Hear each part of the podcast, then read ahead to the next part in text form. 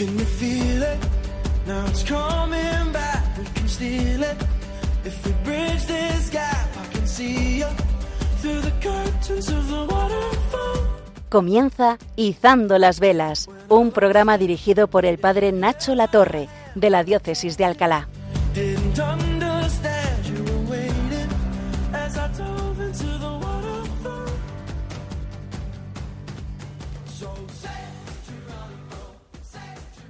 Bienvenidos un día más al programa Izando las Velas, aquí en esta casa en Radio María.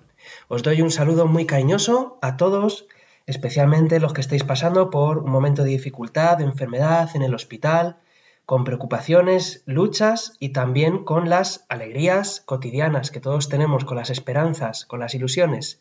A los que estáis planchando o a los que estáis caminando, a los que vais de viaje o a los que estáis pues tumbados en vuestra cama sin hacer nada, que también está muy bien y hace falta de vez en cuando.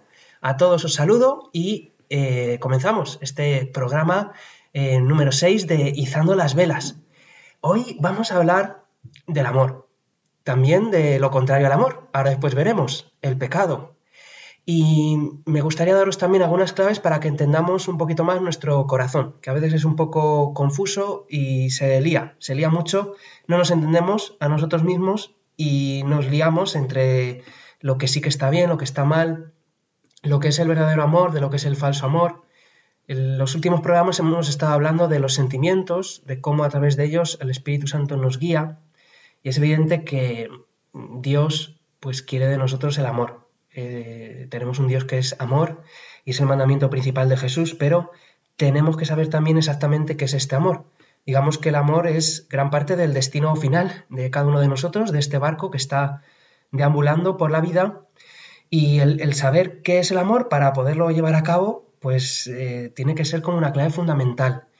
En el libro del Génesis, ese libro muchas veces menospreciado, pero que es un libro de una gran sabiduría, es un libro que está inspirado por el propio Dios y que a través de un lenguaje humano, de metáforas, de poesía, de un determinado eh, modo de expresarse a través de unas categorías mm, concretas eh, de, explicación de- del origen de, las culturas y de, mm, pues de, acudir a una serie de imágenes, pues el propio Dios nos habla de cómo es nuestro corazón.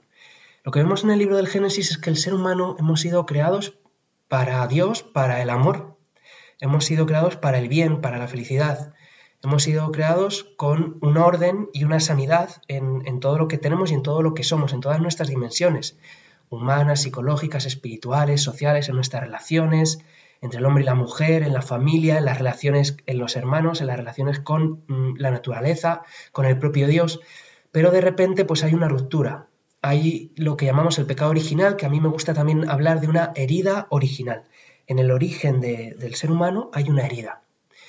Y, de esto vamos a hablar también, lo voy a introducir, aunque hablaremos en el próximo programa, pero tiene mucho que ver, pues también cómo nuestro corazón eh, está herido, ¿no? Eh, me gusta poner la imagen de- de- del lapicero, ¿no? Imaginaos un lapicero que pudiera hablar. Si ese lapicero fuera usado por un poeta, ese lapicero podría decir, podría exclamar, qué feliz que soy, qué bien me siento, mm, estoy haciendo aquello para lo que he sido creado, qué pleno, qué sentido de vida tan grande tengo. Sin embargo, si este mismo lapicero pues lo usamos para tirárselo a alguien a la cabeza o cocinarlo o mm, simplemente tenerlo ahí de adorno, si ese mismo lapicero pudiera hablar, diría, "Mm, no estoy siendo feliz, no estoy siendo pleno, me falta algo, yo no he sido creado para esto. Hay como una contradicción. Nuestro corazón ha sido hecho para el amor. Hemos sido hechos para amar. Es una gran clave de nuestra vocación humana. Y al mismo tiempo hemos sido creados para ser amados. Y ahí está como esa moneda con dos caras que es nuestra alma y nuestro corazón. Hemos sido creados para amar y para ser amados. Este era el plan de Dios. Este es el plan de Dios para ti. Eres amado infinitamente, tal y como eres con todo lo que significa pues vivir y existir, pues Dios te quiso aquí y además Él te ha puesto para que ames, para que toda tu vida sea eh, pues una obra de arte, podríamos decir, una obra de arte al amor. Cuando eh, el alma llega a ese punto de amar 100% y de ser amado 100%, es lo que también llamamos la santidad en el fondo y la felicidad, por tanto. Y es pues algo que alcanzaremos de manera plena y definitiva en el cielo, en la otra vida, pero durante esta vida nuestro corazón se está preparando. Es decir, esto no es algo automático, no es algo mágico, no es algo espontáneo, no es algo que, que salga solo, sino que esta preparación del corazón para llegar al amor, pues es todo lo que es la vida. Mucha gente pregunta, ¿cuál es el sentido de la vida? ¿Qué hago aquí? ¿Por qué? El sufrimiento, el dolor, el mal, el esforzarme. Tu corazón se está preparando. Tu corazón tiene que aprender a amar. Tu corazón se tiene que formar en el amor. Tienes que aprender no simplemente a comportarte como una persona que ama, sino a ser una persona amante. No solamente a hacer actos buenos, sino a, una, a ser una persona buena. No solamente a hacer cosas generosas, sino a ser una persona generosa. Y todo eso es el amor. El amor se despliega de múltiples formas y cada persona también con su personalidad, con sus dones, con sus talentos va desplegando esa fuerza interior que es la del amor y la va concretando a lo largo de la vida. El amor pues se concreta, se tiene como que cristalizar o como el vapor se condensa y forma una gota concreta. Así el amor, pues está muy bonito hablar del amor en general, pero el amor se manifiesta en tirar la basura, en mm, ceder tu sitio, en escuchar y en tantas y tantas cosas, ¿no? Entonces me gustaría también retomar la definición del filósofo Tomás de Aquino, que es una definición pues muy clásica pero que sigue vigente y que es pues muy rica. Dice él que el amor es querer el bien de la persona amada. Esa es la definición que Santo Tomás de Aquino da del amor. El amor es querer el bien de la persona amada. Y aquí pues hay varias claves y distinciones que tenemos que pues que ser conscientes, ¿no? Para no confundirnos para no, mm, digamos, mm, cambiar las cosas o, llamar amor a lo que no es amor. O a veces mm, estar amando y quedarnos con la conciencia de que estamos amando, aun cuando podemos sentir que a lo mejor no lo estamos haciendo. El amor, también me gusta a mí dar como otra definición menos filosófica, que es, el amor es lo que hace que el otro florezca. Lo que hace que el otro florezca. El amor es hacer florecer al otro.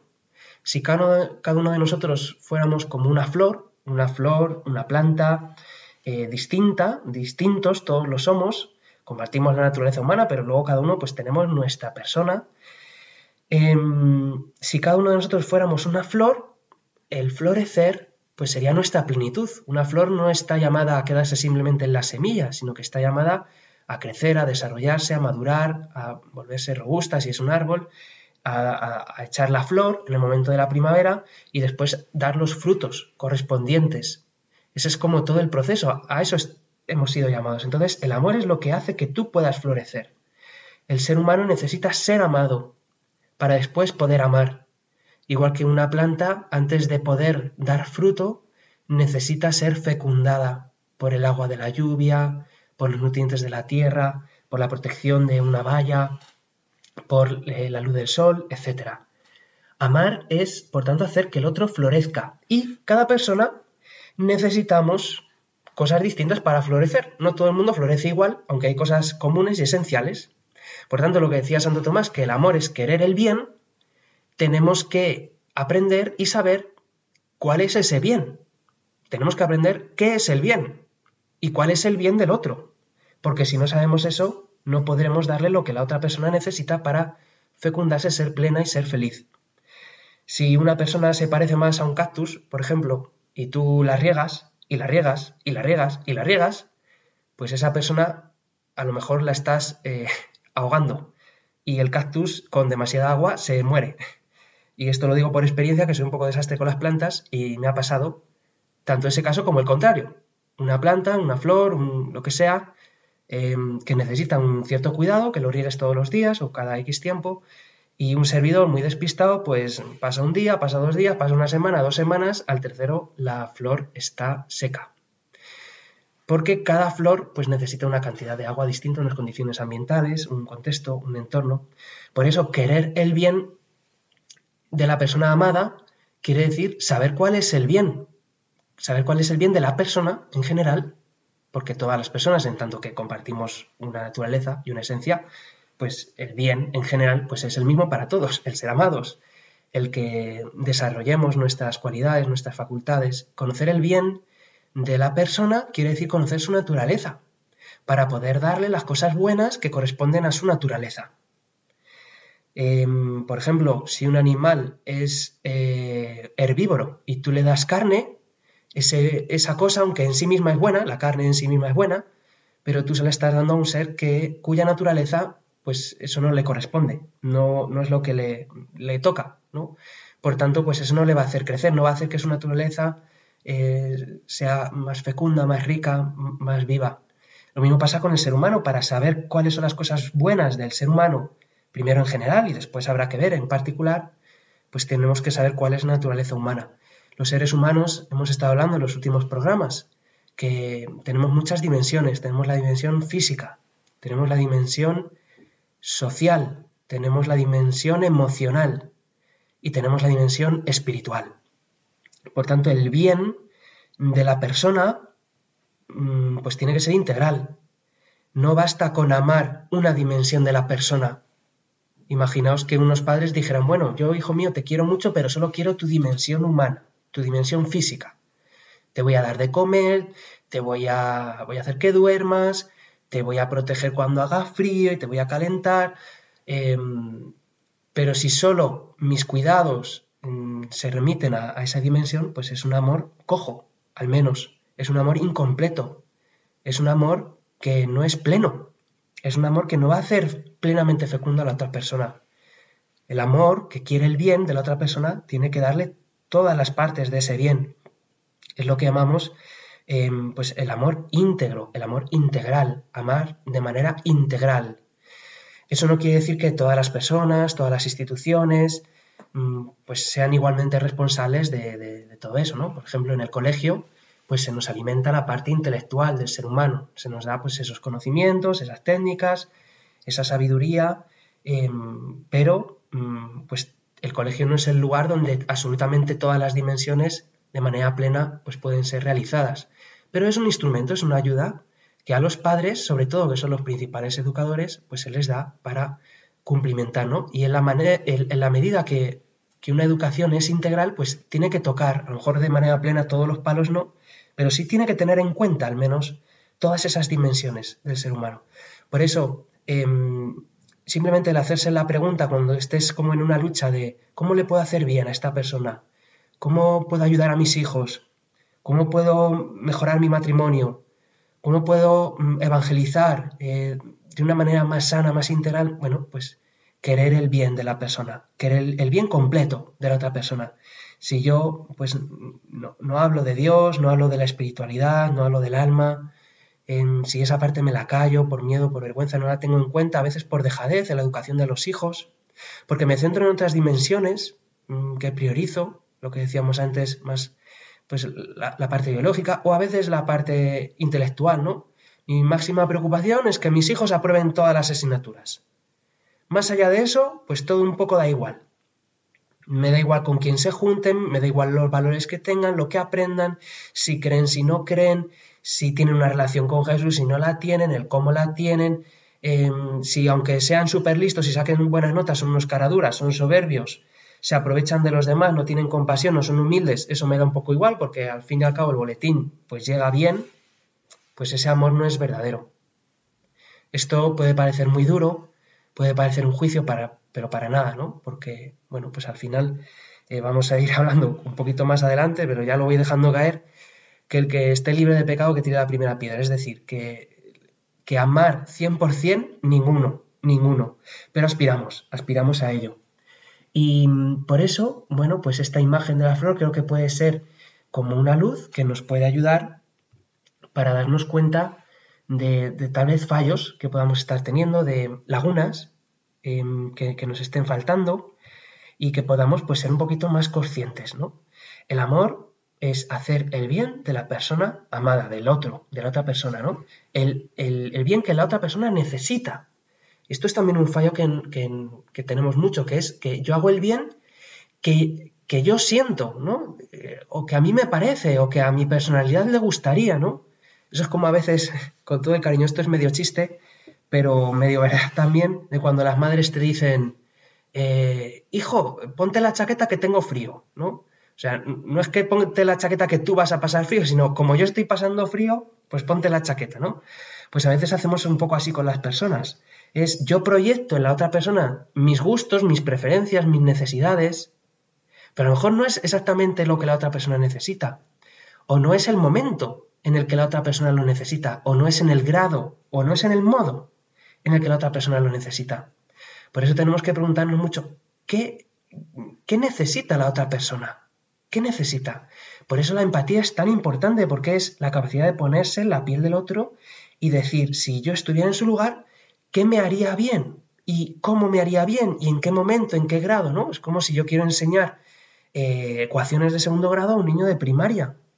Entonces también a veces como que tenemos unas exigencias para el que le falta la fe, para el que, bueno, tiene ciertas heridas, para el que está dolido o el que está pasando por determinados estados emocionales y no tenemos esa compasión o, esa empatía de, de, decir es que esa persona está en este punto del camino y lo que en, en este momento le va a hacer bien, pues a lo mejor no es presentarle ya lo que tiene que hacer dentro de 20 pasos, sino el paso que hoy puede dar.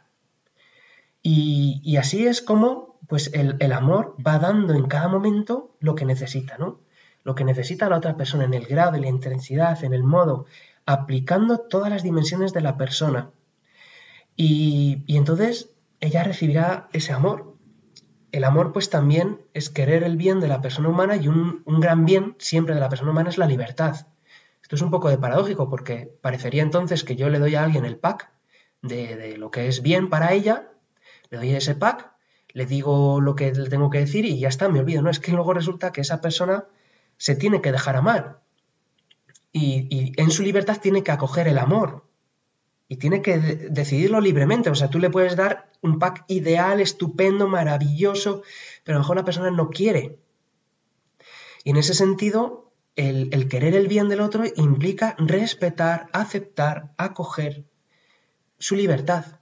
A veces por el afán de hacer un bien, violo la libertad. Y paradójicamente lo que estoy haciendo hacia la otra persona es hacerle un mal. Porque cuando violo la, conciencia, cuando violo los tiempos, cuando violo el no que, que el otro me puede producir, pues paradójicamente, aunque yo tenga muchas buenas intenciones y buenos deseos y buenos sentimientos, le estoy haciendo un daño. Ni siquiera el propio Dios nos quita la libertad, ni la viola ni la fuerza ni la, ¿no? ni la chantajea emocionalmente como muchas veces queremos. Y queremos como conseguir que la persona llegue como una especie de, de, lugar de, comportamientos, pero no queremos el camino. Yo se lo digo mucho a los padres, ¿no? Le digo a los padres que no tenéis que querer que vuestros hijos vayan a misa, sino que tendríais que querer que vuestros hijos quieran ir a misa. Y, y es distinto, es muy distinto. El objetivo no es que tu hijo vaya a misa, el objetivo es que tu hijo quiera ir a misa, lo cual es mucho más complicado. Porque el otro, pues a base de, chantaje, de regañinas, de tirarle de las orejas, de darle la vara, de no sé qué, pues a lo mejor lo consigues un día, dos. Pero eso no es un cambio real, eso no es un bien permanente, duradero, acogido por la libertad. El amor que verdaderamente nos transforma es ese amor que paradójicamente más nos respeta. Más nos respeta no es el punto opuesto del amor, que es el pasotismo, ¿no? De, bueno, pues que cada uno haga lo que quiera, me da igual. No, el amor verdadero es el amor que quiere tu bien, con todas sus fuerzas, con todas sus energías, que haría todo lo que fuera para mm, hacerte un poquito mm, de ese bien, para hacerte que crezcas, para hacerte que te sientas más amado, para hacerte más pleno, más fecundo, que, que el bien que quiere enriquecer pues todas esas potencias eh, humanas, pero al mismo tiempo ese bien que está a la puerta aguardando. Como el Señor dice el texto del Apocalipsis, estoy a la puerta llamando. Si alguien me abre, entraré y comeremos juntos. Bueno, pues estas pequeñas pinceladas del amor las termino pues con un pequeño texto mm, que nos ayuden un poco como a ver cómo el amor pues sí que se va concretando y que tenemos que aprender a concretarlo, ¿no? Em, dice el texto, el amor que sana se llama misericordia. El amor que muestra dónde está el bien y dónde está el mal se llama educación. El amor que hace florecer el entendimiento se llama formación. El amor que hace crecer la esperanza se llama ánimo y cariño. El amor que pone límites se llama autoridad. El amor que dice la verdad corrección. El amor que comparte la vida se llama amistad. El amor que engendra la vida, matrimonio. El amor que sufre contigo, compañía. El que te acepta como eres, compasión. Y el que te exige lo mejor, confianza. Pues de esta manera vemos cómo el amor se va desplegando y concretando y realizando todas esas distintas obras del bien. Enseñar, corregir, decir la verdad, acompañar, mm, ser misericordioso, confiar, compadecernos. El amor se va eh, vistiendo, digamos, de los distintos trajes conforme pues, a la otra persona necesita. Vamos a hacer esta primera pausa en el programa para escuchar nuestra primera canción del grupo tuyo. Qué vacío estoy si no me lleno de ti, si me faltas tú.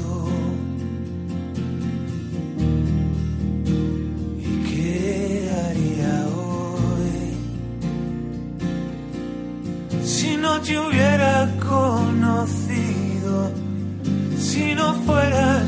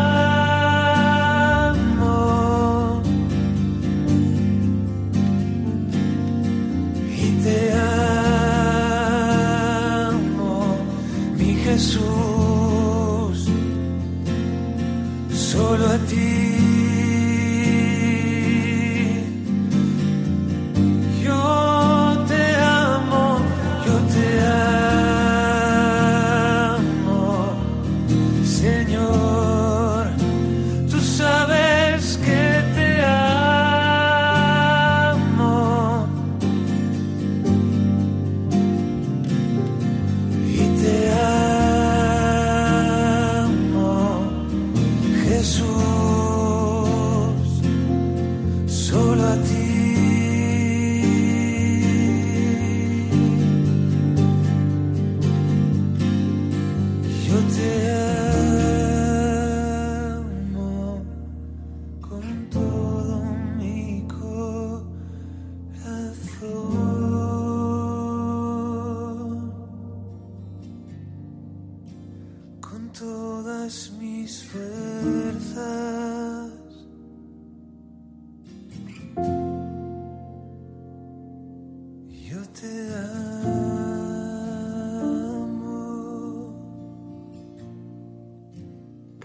que el Señor nos da es como cogemos esas fuerzas para poder amar.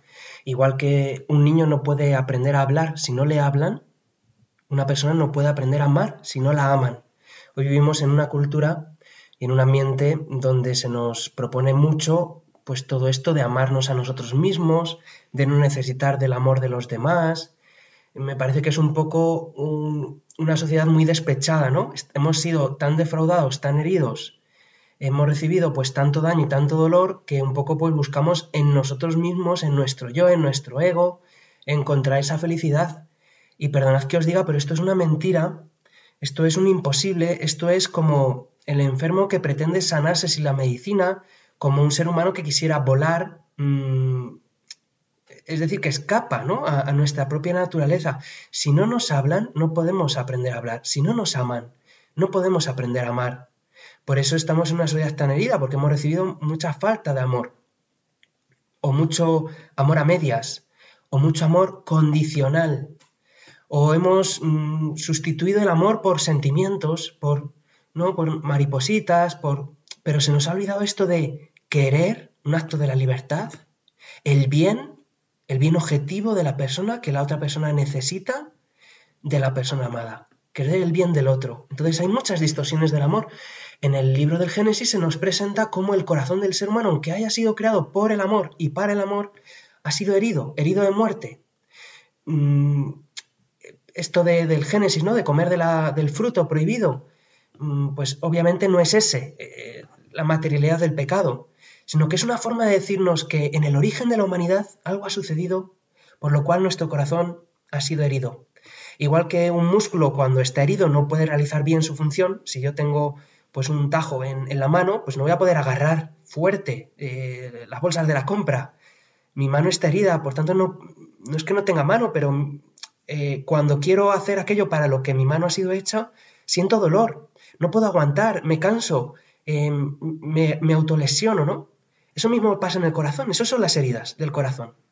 Que yo he recibido un daño, una herida, mi corazón que ha sido hecho para el amor puro y pleno, pues lo que ha recibido es no solamente daño, o, no solamente odio, ¿no? Que puede parecer como fácil de identificar, sino mucho amor condicional, este amor verdadero, que es un amor mm, incondicional, es un amor que no pone condiciones, es un amor que no busca nada a cambio.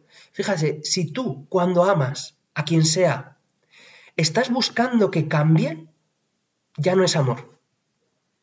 Porque de alguna manera estás buscando algo a cambio. Ya no le estás dando a esa, esa persona el amor por quien es, sino le estás dando ese amor para que cambie y por tanto ya no es un bien pleno, porque el bien pleno de la persona es sentirse y saberse amada y darle ese amor incondicionalmente, sin condiciones, sin buscar nada a cambio.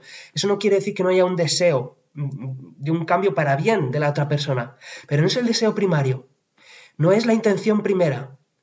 Es por supuesto la consecuencia, lo que uno esperaría, lo que a uno le gustaría, pero el, bien se derrama. Este es el ejemplo que pone Jesús. Dice, aprended del sol. Mi Padre es así. El sol no distingue entre buenos y malos, justos y injustos, listos y tontos, ricos y pobres, sino que el sol se derrama y da sobre todos. Así es el amor de mi Padre. Esto es lo que dijo el Señor en el Evangelio. El amor es incondicional, el amor de Dios es incondicional. No busca condiciones, no busca ni siquiera primariamente que cambies, sino que se sigue dando. Es el amor que llamamos también gratuito, o lo que en la teología es la gracia. Muchas veces hablamos de la gracia con una facilidad, ¿no? Como si fuera una cosa que yo doy, ¿no? Como si Dios me diera una golosina, como si Dios me diera un osito de peluche o como si Dios me diera vitaminas mágicas de poderes. La gracia no es una cosa que Dios me da. La gracia es Él mismo que se me da. Es el Espíritu Santo que se me da. Cuando Jesús quiere una relación contigo, pues no es como ese Señor que está con un cartel que dice, doy abrazos gratis a quien quiera. Si necesitas, te doy un abrazo. Habéis visto esos, esas imágenes ¿no? en Internet. Entonces, bueno, pues este señor te da un abrazo que está muy bien y en ese momento te hace falta, pero luego tú te vas por tu lado y él se va por el otro. No, así no es el amor del Señor. El amor del Señor es un amor fuerte, radical, exigente, verdadero, que, que, se implica. El amor que Jesús te ofrece es una relación con Él. No simplemente pastillitas para sentirte mejor, sino que es una relación viva con Él. Es un amor que es gratuito, pero al mismo tiempo a Él no le ha salido gratis, a Él no le ha salido barato, a Él no le ha salido fácil, a Él le costó el precio de la cruz. Es el amor que llamamos la gracia. Creo que hoy en la Iglesia, eh, en nuestros tiempos, eh, estamos viviendo un despertar de la gracia, pero ha habido durante muchas décadas como una sombra. No hemos vivido, no hemos conocido, no se nos ha anunciado el amor gratuito de Dios del que nos habla las escrituras, un amor que, que, todo lo puede, que todo lo soporta. Como dice San Pablo, todo es gracia. Y no hay mérito para recibir esta gracia. Si tú te tienes que ganar este amor, ya no es amor. Porque si el amor te lo tienes que ganar, si el amor te lo tienes que merecer, ya no es amor. Es una compraventa, es una deuda, es un premio, es un pin, es una chapita, es bueno, pues simplemente unas monedillas. El amor, si te lo tienes que ganar, ya no es amor. El amor no se compra. El amor no se merece. El amor verdadero, el amor incondicional, el amor gratuito, el amor de la gracia, se recibe. Y la pregunta es, ¿quién ama así? ¿Quién ama así? Nadie. Hay una enseñanza fundamental de la Biblia, que es, todos somos pecadores. Me gustaría hablar un poquito ahora del pecado, porque creo que no podemos comprender lo que es el amor incondicional de Dios si no intuimos y, no nos damos cuenta de qué es el pecado. Es como, no sé, em, yo creo que uno no ha experimentado la, lo rico que te está una Coca-Cola mm, con hielos hasta que no está a 40 grados en verano. Eh, uno no puede experimentar lo que es mm, mm, bañarse en una piscina si, no experimenta el calor sofocante. y, de alguna manera, a veces estamos tan anestesiados de, de lo que es el pecado y tenemos una coraza y durezas de corazón tan bestias que en contraste eh, bueno, pues el amor, bueno, pues está muy bien, mira, Dios me ama, qué bien, ¿no? Hay mucha gente que sí, que esto le está llegando, lo de que Dios es amor, pero bueno, pues es eso, lo del Señor que te da un abrazo de vez en cuando. Es que el amor de Dios es tan increíble, es tan transformador. El amor de Dios es capaz de cambiar vidas, de resucitar muertos, de crear mm, el mundo, porque es el motivo por el cual Dios ha hecho todas las cosas, porque hemos sido creados. Lo dicen también los filósofos, hemos sido hechos por amor. Y la fuerza del amor es tan grande, pero es también tan misteriosa, tan profunda, em, que, tenemos que comprenderla. Entonces, me gustaría dar dos definiciones del pecado. Una a lo mejor más antigua, entre comillas, y la otra más moderna. La antigua es, bueno, la etimología de la palabra pecado en la Biblia, que es katá, no sé si lo pronuncio bien, em, pues era la palabra que se usaba para cuando los arqueros disparaban sobre un objetivo, sobre una diana o sobre blanco, ¿no? ¿Y kata qué era? Pues kata era cuando esa diana, mm, cuando esa flecha no daba en el centro. ¿Qué es kata? Es todo lo que no da en el centro, todo lo que, toda flecha que no da en su lugar, todo disparo errado. Eso es kata. Aplicándola a todo esto, ¿qué es el pecado? El pecado es todo lo que no sea amor incondicional. Todo lo que no da en el centro. Nosotros somos la flecha. Hemos sido creados para amar incondicionalmente. Cuando consigamos amar incondicionalmente, entonces seremos felices. Cuando consigamos hacer el bien para la persona amada, de manera plena, constante, fiel, desinteresada, generosa, alegre, y además dando la diana, entonces también encontraremos nuestra plenitud, porque hemos sido hechos para amar. Pero ¿qué es lo que sucede? Que no damos en la diana. Y no dar en la diana es todo lo que no sea amor incondicional incluso el amor, incluso cosas buenas, incluso cosas con buenas intenciones, si no dan en la diana, no son amor verdadero, no son amor incondicional, son amor condicional. Es amor con condiciones. Te amo si tú eres como yo, te amo si em, pues estudias lo que yo quiero que estudies, te amo si luego me correspondes, te amo si luego tú también me ayudas, te amo si mm, luego me haces caso, te amo si si luego mm, me adoras, te amo si eh, rindes en el trabajo no sé cuántas mil horas y no te quejas. Te amo si eh, no te enfermas. Te amo si no tienes enfermedad. Te amo si me conviene y es un buen momento porque a lo mejor ahora no estoy preparado para tener un hijo. Te amo si eh, pues no te has quedado con una enfermedad que me va a implicar a mí no irme de vacaciones. Te amo si em, constantemente mm, haces todo perfecto, eres ideal, me entretienes. Entonces yo puedo estar pensando en que amo muchísimo porque hago cosas buenas, porque no soy mala persona, porque ni robo ni mato, pero a lo mejor no estoy amando porque no estoy dando en la diana, porque estoy amando condicionalmente, porque no estoy haciendo el bien que la otra persona necesita, porque no estoy siendo fiel en ese bien, porque no estoy siendo perseverante en ese bien. Todo eso es lo que quiere decir dar en el centro de la diana. Y por eso creo que cualquier persona que sea medianamente humilde puede reconocer yo no soy santo, yo no doy en el centro de la, diana, soy pecador, fallo, fallo. Esta es la realidad. Y muchas veces hablamos desde la superioridad moral, hablamos de, nos fijamos en otros países o en otras épocas de la historia, pues qué brutos eran, qué personas tan asalvajadas, pero ¿cómo han podido hacer esto? ¿Cómo pueden hacer terroristas lo que hacen? ¿Cómo puede hacer este ladrón que ha robado esto? Pero la realidad es que somos pecadores, que cualquier persona puesta en las condiciones y en las circunstancias Em, que, te empujen a ello, somos capaces de lo peor. No somos pecadores porque pecamos. Pecamos porque somos pecadores. Porque tenemos en nuestro corazón esta herida que nos incapacita para amar plenamente. Esta es la esencia del pecado. Como digo, a veces desde la superioridad moral decimos, no, pero yo nunca haría esto. Ya, Ya, claro, hasta que te ves en las circunstancias. Si tú has vivido en una familia donde para tener de comer en casa eh, se ha tenido que mm, traficar, se ha tenido que robar, se ha tenido que ser un mafioso, ¿cómo, cómo, cómo vas a, crecer tú? ¿no? Eh, si tú en las circunstancias, si, ¿no? Recordáis en la pandemia, ¿no? Cuando empezó a parecía que faltaba alguna cosa, ¿cómo nos volvimos de locos? En las circunstancias adecuadas, nosotros estamos en, en una comodidad estupenda de Occidente.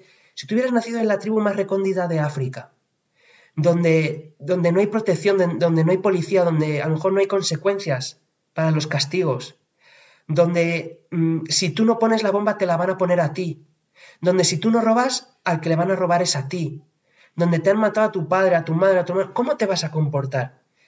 Y, y muchas veces todo eso lo vivimos en el corazón, a lo mejor yo no he hecho nada, pero la realidad es que a lo que tiende nuestro corazón, porque está herido, es a no ser capaz de soportar, de aguantar. Nos rendimos. Mm, por los frutos lo conoceréis, lo dice el Señor. Miremos nuestra sociedad, miremos nuestra vida.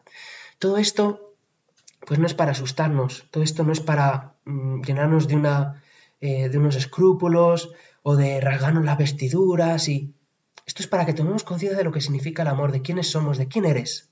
Porque esto no es para pensar en, en la gente de fuera, sino en quién eres tú en los momentos esos oscuros, y, creo que todos hemos, los hemos tenido, y si no los hemos tenido, los tendrás, donde nos hemos visto contra las cuerdas, y cuando estamos contra las cuerdas mordemos, todos, o nos rendimos, o pulsamos el botón de bajarnos de la vida, y, por eso no podemos juzgar a nadie, porque somos pecadores todos. La segunda definición, antes de, de hacer la siguiente pausa, así como más modernilla, entre comillas, ahora que está muy de moda, pues en las series, en las películas, todo el tema este, de las líneas temporales, de los multiversos. Pues mirad, el pecado es que tú has decidido que esta, que esta línea temporal sea la que es. No en su totalidad, pero en muchas cosas negativas, oscuras, tristes, en cómo están muchos de los corazones hoy, de heridos, de rotos, de amargados, es porque tú has decidido que eso sea así. Tú has decidido que esa persona esté herida.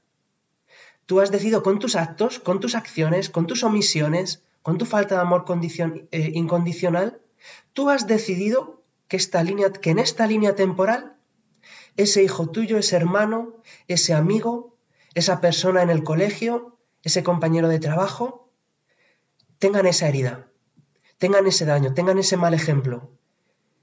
Y si no es por algo que has hecho, es por algo que has dejado de hacer, por un amor que no han recibido. ¿Cuánta cantidad de personas nos encontramos los sacerdotes que dices, personas que podrían ser maravillosas, felicísimas, estupendas, pero que jamás se encontraron con nadie que les escuchara, que les diera un abrazo, que les comprendiera, que les guiara bien, que tuvieran caridad, que tuvieran paciencia. Por acción o por omisión, todos somos pecadores, todos somos culpables del mundo que hoy hemos creado entre todos, de un mundo donde mueren millones de personas porque no tienen de comer, donde mueren millones de personas porque están en guerra, donde mueren millones de personas porque miles y miles de motivos, ¿no? Y uno puede decir, no, pero yo no soy, es el otro, sí, pero tú estás en este mundo, tú estás en esta realidad, ¿qué estás haciendo? Porque están a la puerta de tu casa y tú como ese eh, en la parábola, ¿no? Tienes a Lázaro en la puerta muriendo, pero tú estás banqueteando, estás cómodo en tu vida. Ninguno amamos con el amor incondicional que da en el centro de la diana. Todos somos pecadores. Pero todo esto, como digo, pues no es para asustarnos. ¿Es una mala noticia? Sí, es una mala noticia. A lo mejor no eras muy consciente, no lo habías pensado nunca. Em, bueno, creo que la verdad nos hace libres. Pero si es una mala noticia, lo que hace es que la buena noticia sea más grande. Nos la tomemos más en serio, nos la creamos mejor, la necesitemos, la anhelemos, la pidamos y nos la tomemos más en serio. ¿Cuál es la buena noticia? El Evangelio de Jesús. Es la palabra evangelio, para quien no lo sepa, lo que quiere decir es buena noticia. ¿Cuál es la buena noticia? Que en mitad de este mundo herido, lleno de falta de amor, donde ninguno hemos estado a la altura, las circunstancias adecuadas, donde todos hemos fallado, donde entre todos hemos decidido, y entre todos no es quitarnos libertad, sino tú, yo, hemos creado este mundo, estas circunstancias, este ambiente humano, espiritual, familiar, social, relacional, político. En medio de ese mundo donde nadie ama incondicionalmente, porque a ninguno nos han amado incondicionalmente, y cuando a ti no te han amado incondicionalmente es imposible que ames incondicionalmente, en ese mundo ha venido alguien que ha venido a revertir eh, esa espiral del pecado.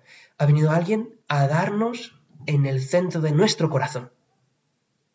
Él es la flecha que nos ha tocado, que nos ha amado como somos y de manera especial en nuestra miseria, con este amor que llamamos de gratuidad, el amor de la gracia, el amor que es capaz de soportar y de amar incluso al que te está haciendo mal.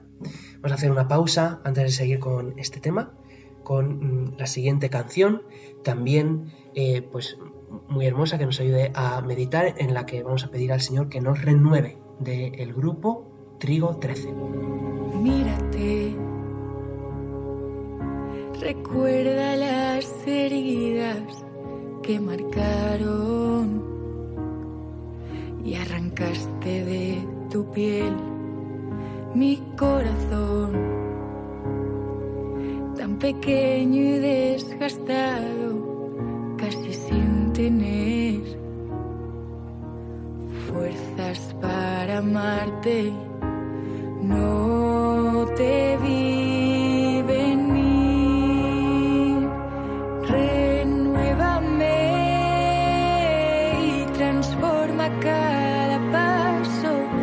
viejo con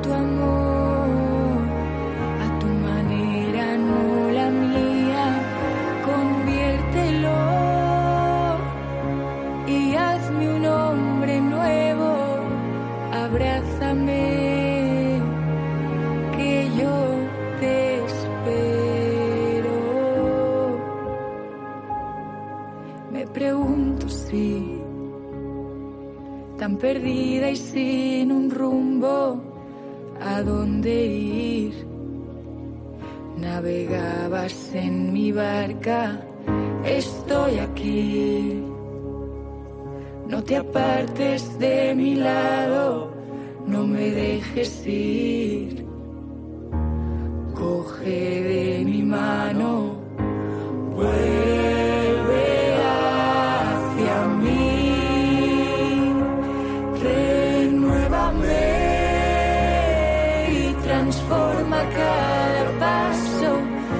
con tu amor, a tu manera, no la mía, conviértelo y hazme un hombre nuevo, abrázame, que yo te espero.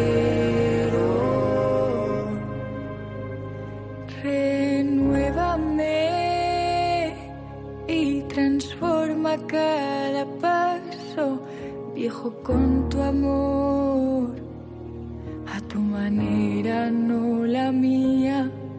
Conviértelo. Y hazme un hombre nuevo, abrázame, que yo te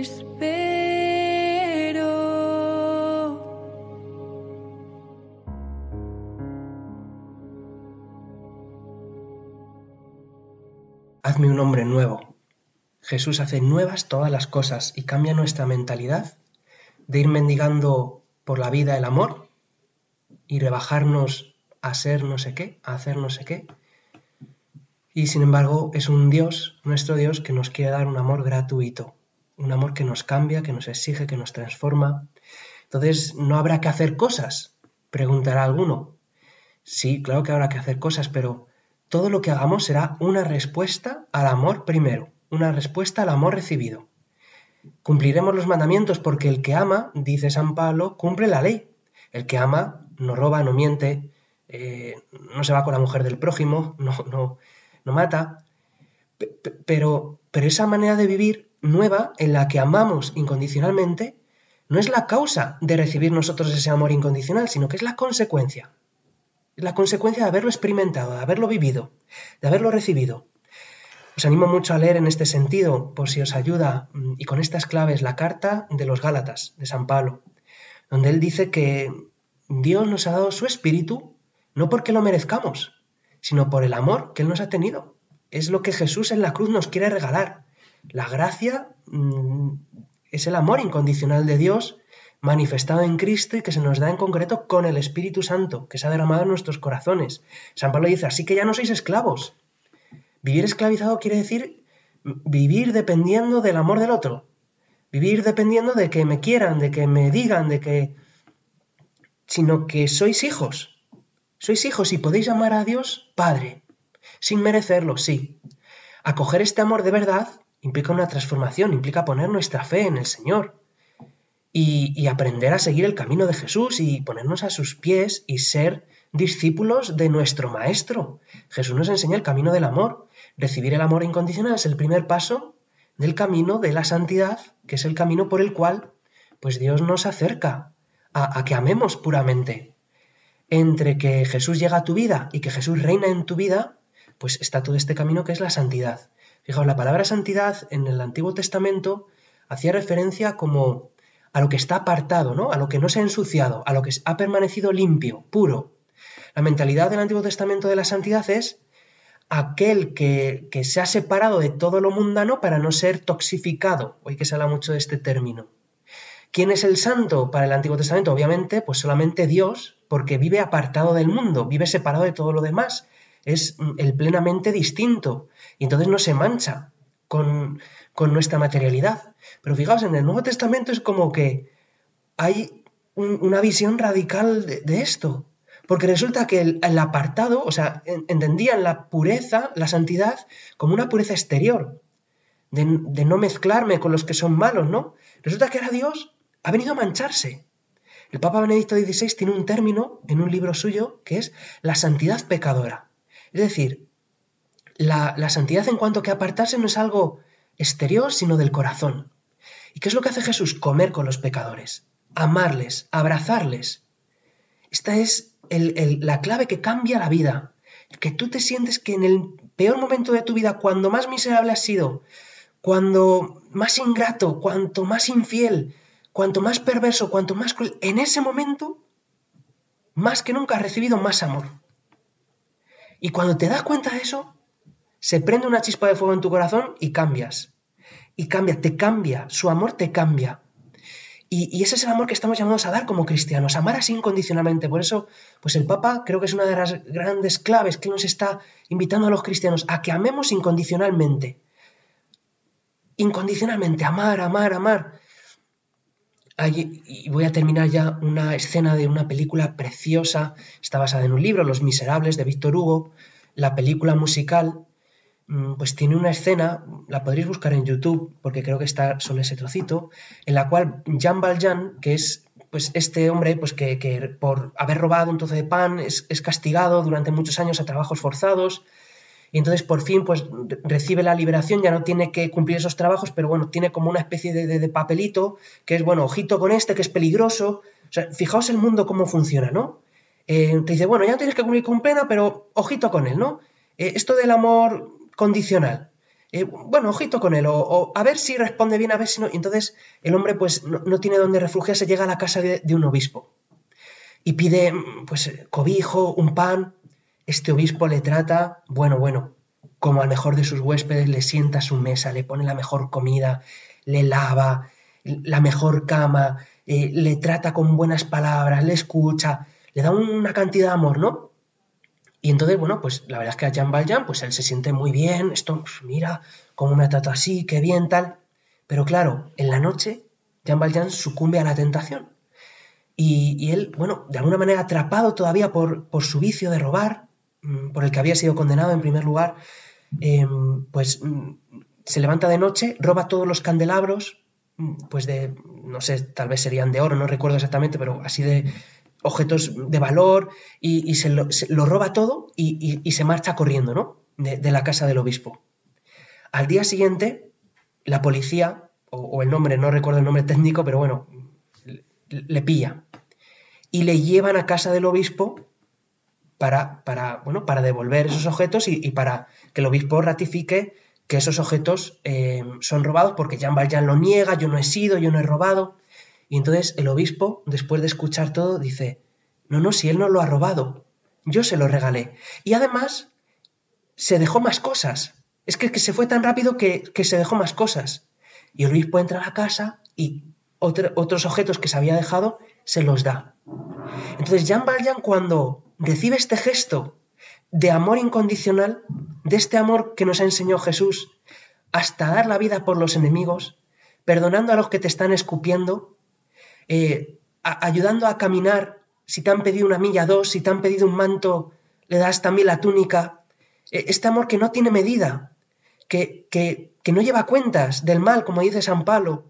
Este amor mm, que, que, desborda lo que tú te mereces, que ya no se queda simplemente en, en ser majo o en la mera justicia, sino eh, es el amor incomprensible. Es un amor que algunos podrán decir, pero esto es de tontos, esto es pero este es el amor, ¿no? Y entonces Jean Valjean, os, animo a que veáis este pedazo de la película, porque es una canción preciosa donde él tiene esta lucha para acoger este amor. Y cuando él acoge este amor, él se siente salvado, se siente libre, siente que ya no tiene cadenas, siente que, que es amado, que su vida ya tiene un sentido, que él quiere amar como él ha sido amado, a través de este obispo, pero por parte de Dios. Y esta es la vocación humana, y esto es el encuentro que todos necesitamos trabajar y buscar cada día de nuestra vida. Es así como tenemos que esperar en nuestra relación con Dios, nuestra relación con los demás, el amor que mueve el cielo y la tierra, que crea las estrellas, que resucita a los muertos y que, y que nos cambia. Este es el único amor que merece la pena, por el que merece la pena luchar, el que merece la pena mm, que anunciamos los cristianos. Es la buena noticia, que hay uno, nosotros no somos capaces ninguno, pero hay uno que nos ha amado así. Y, su amor no queda hace dos mil años, sino que por el poder de la cruz, en tanto que Jesús no solamente muere como hombre, sino como Dios, es Dios, dice San Pablo, reconciliando al mundo consigo en su Hijo Jesús, podemos todos acceder. Es como que hay un camino abierto a que tengamos este encuentro y que recibamos este amor. Dios quiere que tú te sientas amado así. Y de manera especial esto sucede en nuestro pecado, en nuestra debilidad. Este es el amor que llamamos la misericordia es lo que llamamos también la gracia, este, este amor gratuito que nos ama en, en nuestra basura y que nos hace salir de ahí. Es el único amor que cambia, que cambia de verdad, que nos transforma el corazón desde dentro y que empieza a renovarnos hacia afuera. Pues con estas claves de lo que es el pecado, mm, de lo que es el amor, de lo que es pues, la gracia, creo que me apetecía hablaros de esto, espero que haya sido útil, a pesar de que a lo mejor haya sido un poco elevado teológicamente, pero espero que bueno, pueda hacernos reflexionar cómo están siendo mis relaciones con Jesús, cuando voy a la iglesia, con los sacramentos. ¿Es a través de esta gratuidad? ¿O es a través de esta teología ¿no? de, de, de la compraventa? Eso que dijo Jesús, no hagáis un mercado de la casa de mi padre. En la casa de mi padre no quiero un mercado. En la casa de mi Padre quiero el amor incondicional. El amor que si es verdadero, que es acogido, nos hace santos, nos santifica, nos lleva a amar también así a otros, a dar la vida como Jesús la ha dado por nosotros. Pues vamos a hacer una oración para pedir al Espíritu Santo que en todos nosotros renueve este deseo de experimentar este amor, de renovarlo, si ya lo hemos vivido, de buscarlo, de, anhelarlo, de decir, pues sí, es imposible, ¿no? Esto es una utopía para los hombres, pero, pero para Dios no. Y este es, este es nuestro Dios, es el Dios del amor, pero que no sea simplemente un Dios que da abracitos, sino un amor que de verdad ha venido a encarnarse y, a, venir a nuestra vida. Pues Espíritu Santo, Espíritu que saliste del corazón de Jesús, cuando fuiste traspasado, cuando derramaste tu última gota de sangre por nosotros, Espíritu Santo que, te vuelcas sobre los que están sobre los que estamos matando a tu Hijo Jesús constantemente con nuestras faltas y pecados. Espíritu Santo, que en los momentos de más oscuridad tú eres nuestro amigo, en los momentos de más debilidad tú eres nuestra fortaleza. Espíritu Santo, donde más hemos sido miserables, tú estás más cerca y nos quieres dar más misericordia. Te pido por todos los oyentes, también por un servidor, por toda la humanidad, para que mm, pues se viva un nuevo Pentecostés en, el mundo, donde recibamos este amor, donde lo demos, donde aprendamos del amor de los amores. Rescátanos del infierno, de rechazar el amor, de no creer en él, de rechazar, eh, o sea, del infierno de, de no aceptar la verdad de nuestras vidas, de no querer reconocer nuestros pecados, del infierno de encerrarnos en nosotros mismos porque pensamos que nadie nos va a amar bien, del infierno de cansarnos, del infierno de tratar a los demás con amor condicional, del infierno de refugiarnos en una falsa religiosidad que, que, miente y que no da este amor. Espíritu Santo, sálvanos con el amor de Jesús. Amén.